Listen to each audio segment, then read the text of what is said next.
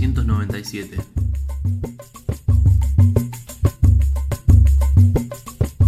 Tras empatar sin goles en la ida de la final del campeonato estadual ante Uniao Rondonópolis, Operario contó con un jugador clave, Neymar. El win derecho de 32 años fue determinante para la victoria que resultó en el onceavo título para el club, aunque el primero en toda su carrera para el jugador, quien esta tarde selló su retiro del fútbol.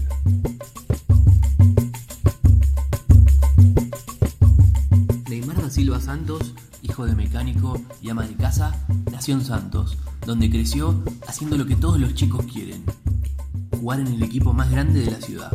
Fue parte de los juveniles, aunque luego se hizo profesional en el Portuguesa Santista.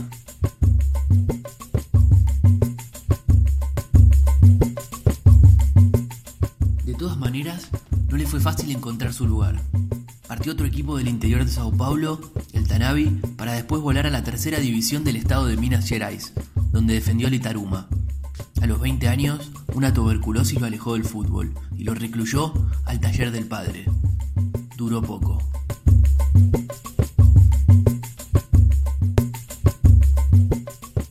Al tiempo, volvió a jugar en el Jabacuara, equipo tradicional de la ciudad, que un día enfrentó al Uniao Moji das Cruces en un amistoso. Neymar brilló tanto que el propio árbitro convenció a los dirigentes del Moji, entonces en la segunda división paulista, para que se lo lleven. Se lo llevaron.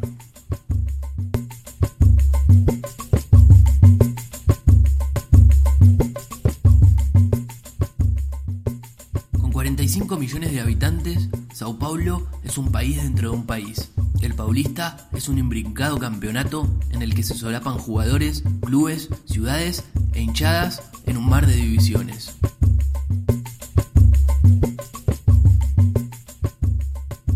Los 90 son tiempos del 4-4-2, pero en el interior de Sao Paulo entonces se seguía jugando con delanteras de tres. Neymar se lucía como punta derecho, con el 7 en la espalda, agitándose en sus carreras incansables antes del inevitable centro al ariete, Serginho.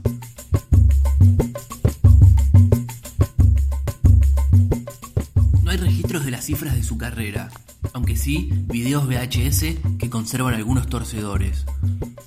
Se puede observar un elegante delantero, de tronco escueto, pierna alta y cuádriceps trabajados. Ante la marca pegajosa del lateral izquierdo, pisadita extrema, con un pie, con el otro y cambio de ritmo para escapar de los tentáculos de la defensa. Ante una pelota llovida, lo debido para todo extremo bala, recibir y correr. Cuando la cal vuela, es que algo ha ocurrido.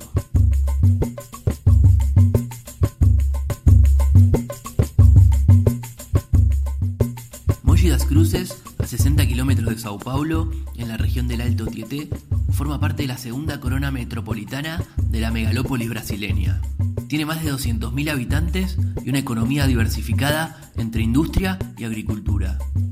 União da Mogi, apodado como la serpiente del Tieté, ha desarrollado su historia en las tres últimas categorías del fútbol paulista. En 1989 recibió a un rival de cierta entidad, el Río Branco de Americana, en el Nogueirao. Fue victoria para el local con un protagonista sobresaliente, Neymar. Terminada la temporada, llegaron a Moji emisarios del Río Branco en búsqueda de la estrella local. Para evitar la marcha, 10 empresarios de la ciudad decidieron unirse para retener al jugador comprando su pase. Con lo que se le pagó, Neymar compró lo que más quería, una casa para su madre, en Santos. Segundos semestres del año, al terminar el estadual, salía hacia otros lugares, Corichiba, Lemense, Catadumbense, pero siempre, a fin de año, volvía a Moji, donde marcó una época. Tiempos en los que se viajaba como se podía y se comía a base de pan con mortadela. Neymar no llevaba un sueldo de 800 dólares. Y era el mejor pago del equipo. Resto ni siquiera vivía en apartamentos alquilados, sino en la concentración.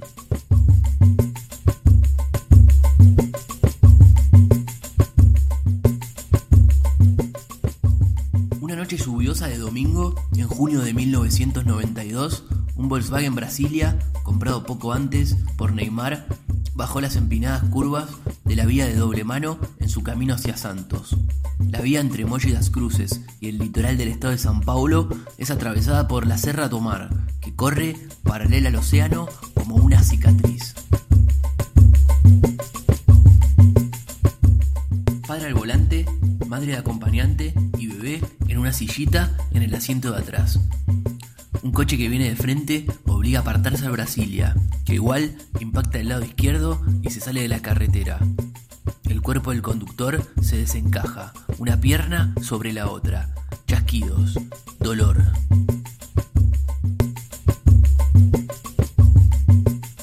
Creyendo morir, mira hacia la parte de atrás y le grita a su mujer por el niño. ¿Dónde está el niño? Que no lo veo. No está en el asiento. Miran el vidrio roto pensando que habría salido despedido, pero tampoco. Ha desaparecido. Solo con la ayuda del rescate consiguen encontrarlo, ensangrentado debajo del asiento. En el hospital, el atribulado padre, diagnosticado con luxación grave de pelvis, recibe a su mujer y a su bebé. Ya limpio. La sangre que lo cubría se le había provocado su único corte superficial en la cabeza. Por lo demás, ileso.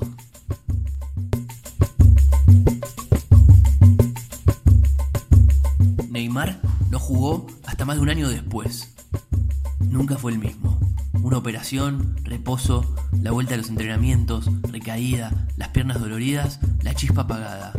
El fin de las carreras veloces. El miedo.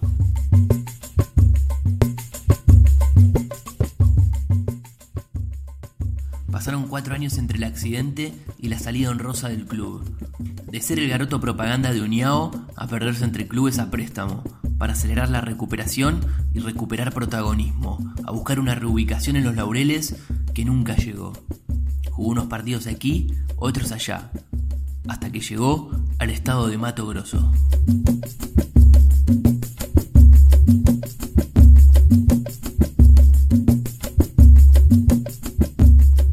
En operario, que en portugués significa trabajador, hoy Neymar pudo ponerle fin a su carrera.